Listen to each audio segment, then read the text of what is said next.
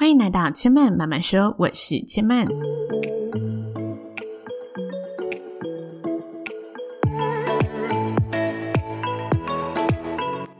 目前频道在 Apple Podcast、Spotify、KKBox 以及 Google Podcast 都听得到。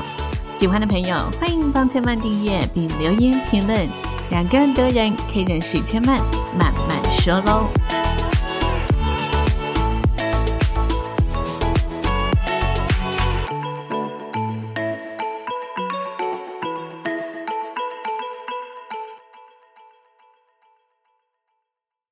拥抱知性灵魂，从阅读好书开始。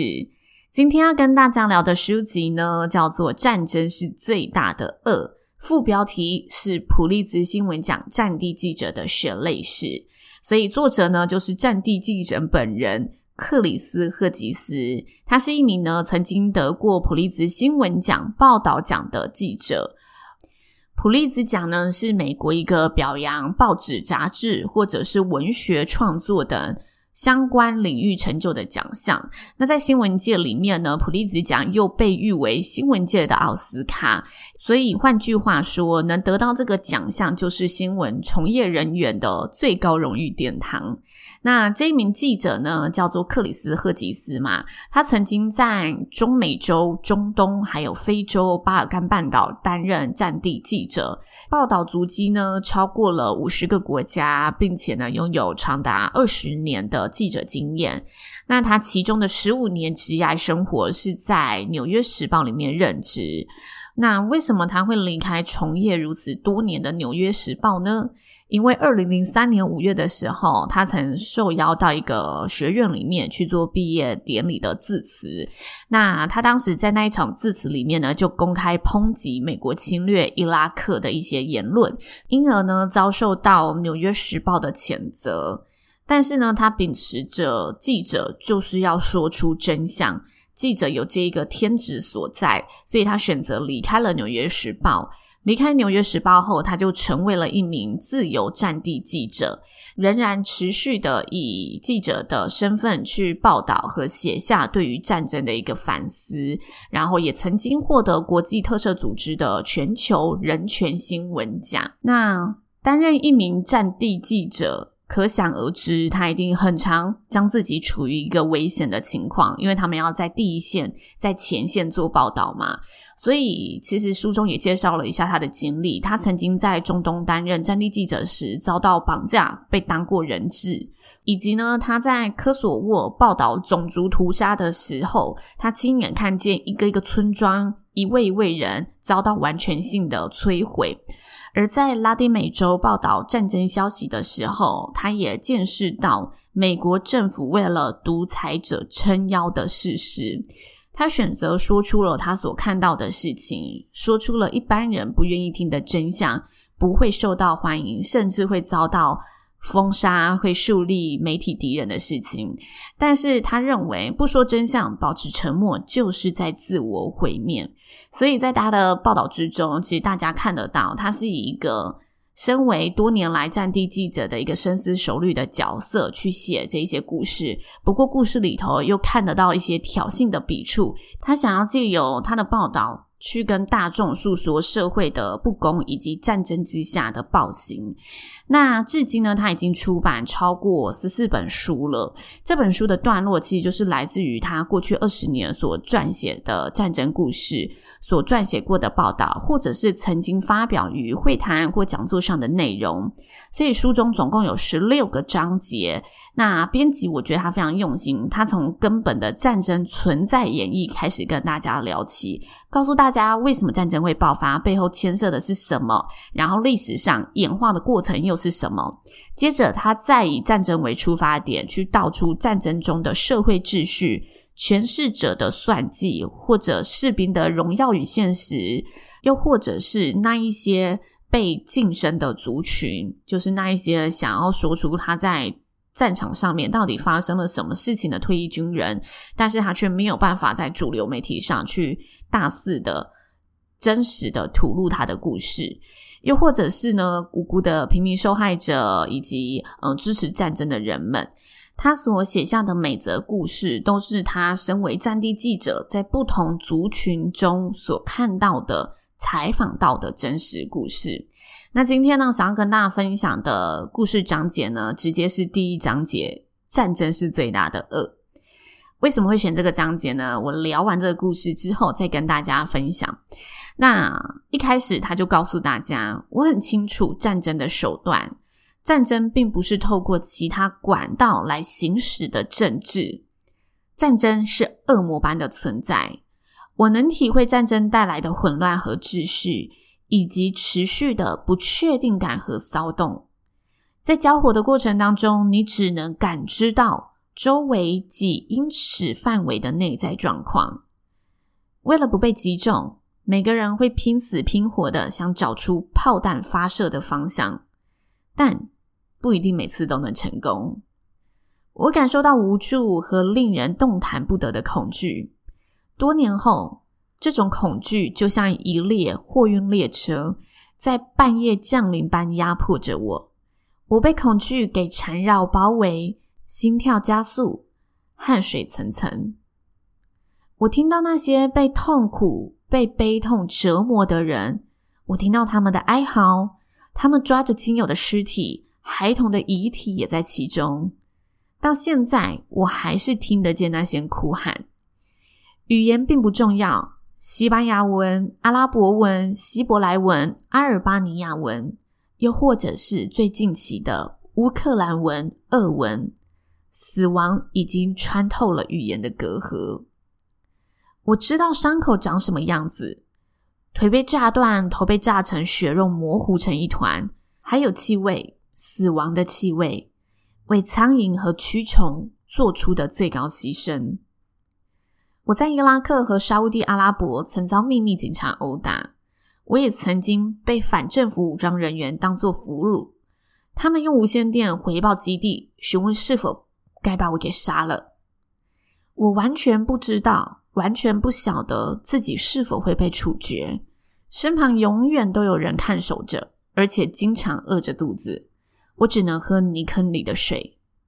战争带给我们的最大教训，就是身为独特个体的我们并不重要，我们变成了数字、炮灰、物件。曾经我们珍贵而神圣的生命，都变得毫无意义。在战神贪得无厌的须索下牺牲。战争期间，无人能例外。在第二次世界大战中，尤金·史赖吉，他以海军陆战队队员的身份和经历，曾经对外界说：“我们是可以被牺牲的。”这句话令人难以接受。因为我们来自一个重视生命与个人的国家和文化，但是我们却发现自己处于一个生命看似没什么价值的情境。战争让人感到孤独，一种尊严尽失的感觉。史莱吉回想起有一名年轻的海军陆战队员，他有一个残忍变态的癖好。就是朝日本人的遗体中撒尿。战争的场面令人产生幻觉，史莱吉称之为非真实的万花筒。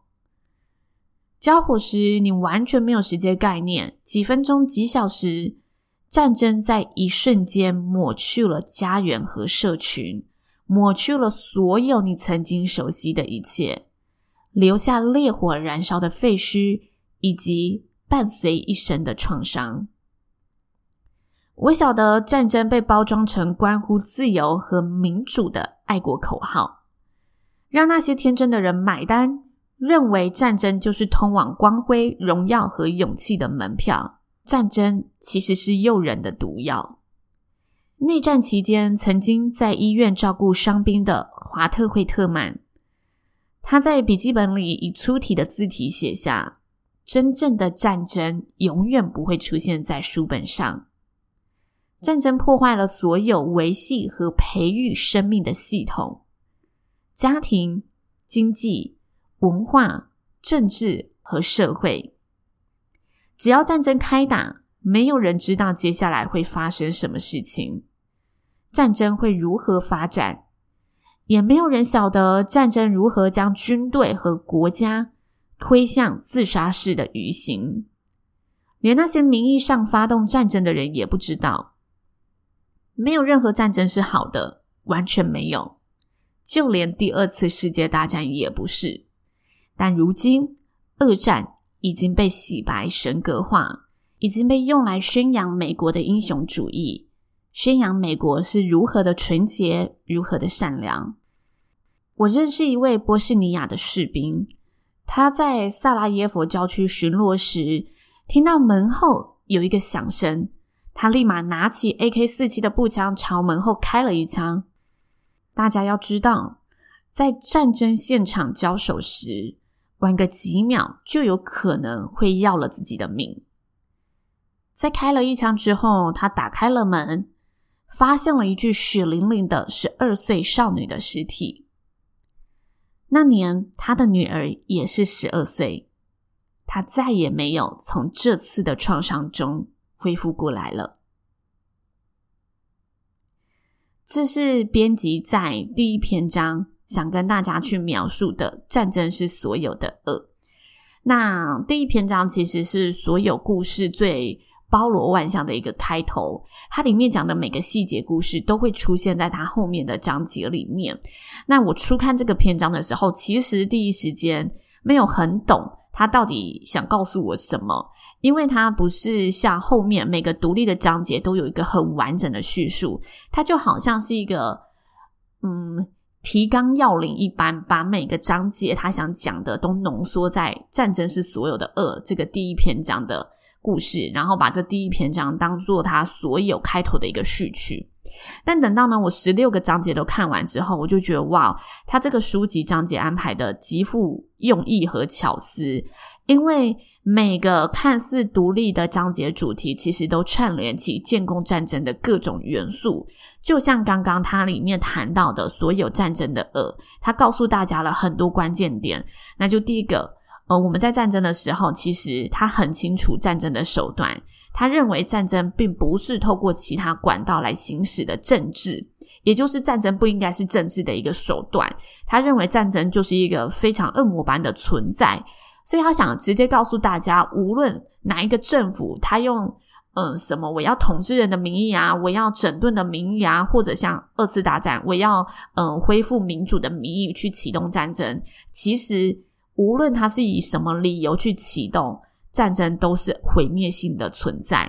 所以，我觉得这个篇章啊，它不只是包含了后面十六个章节的一些嗯提纲要领的故事，他更直接的运用自身的经历去非常直接的道出反战的精神。